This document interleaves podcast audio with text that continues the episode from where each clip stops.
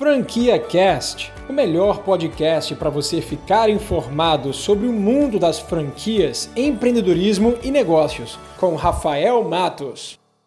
Começando com aspectos negativos, o primeiro aspecto negativo de uma nano franquia é que o seu resultado é proporcionalmente equivalente à dedicação que você vai estar impondo para o teu negócio. Então não tem como você delegar muito, muito dentro do, desse negócio, porque você é a pessoa chave para fazer aquilo funcionar, para fazer aquele negócio rodar. Um outro ponto que eu enxergo é a questão da captação de negócio. Enquanto em lojas físicas os clientes são atraídos para a loja para conhecer o produto, no Anano Franquia, normalmente você vai trabalhar em formato home-based, você que tem que captar os clientes ao invés do cliente ir até você.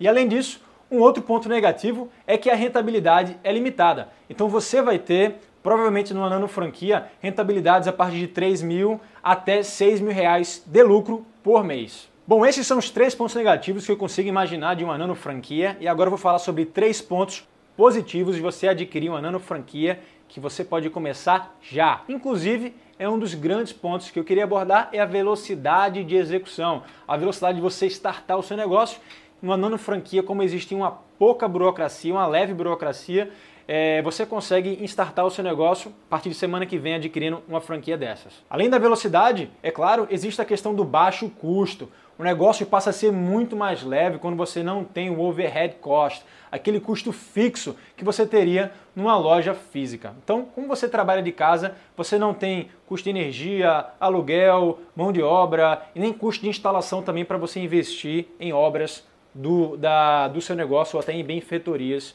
de uma loja física. A flexibilidade também é um grande aspecto positivo de uma nano franquia.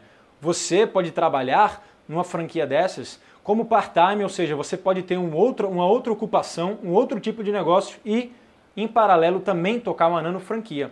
Além disso, você pode fazer os seus horários, você torna o negócio muito mais flexível quando você determina horas do dia para você trabalhar naquele negócio. E por fim, o aspecto burocrático também é um grande facilitador, porque você abrindo um MEI, um microempreendedor individual, você consegue tocar esses negócios porque o limite do faturamento se enquadra dentro do MEI. E com o MEI você tem grandes benefícios, porque você só paga uma guia mensal que já equivale a todos os impostos que você deve ao governo. Sem contar que o MEI você consegue tirar em poucos dias, ao contrário de uma empresa que você vai abrir na junta é, e você vai abrir na Receita Federal, que provavelmente durará dois ou três meses só pela abertura, além de contratar também um contador para fazer isso para você. E para finalizar, acredito que além dos lados negativos que eu acabei de passar, os lados positivos são muito bons e o saldo, na minha opinião, é bastante positivo para você adquirir uma nano franquia, caso você não tenha investimento suficiente para adquirir uma franquia de 200, 300, 500 mil reais. Você acabou de ouvir o Franquia Cast com Rafael Matos, o podcast que deixa você informado sobre o mundo das franquias,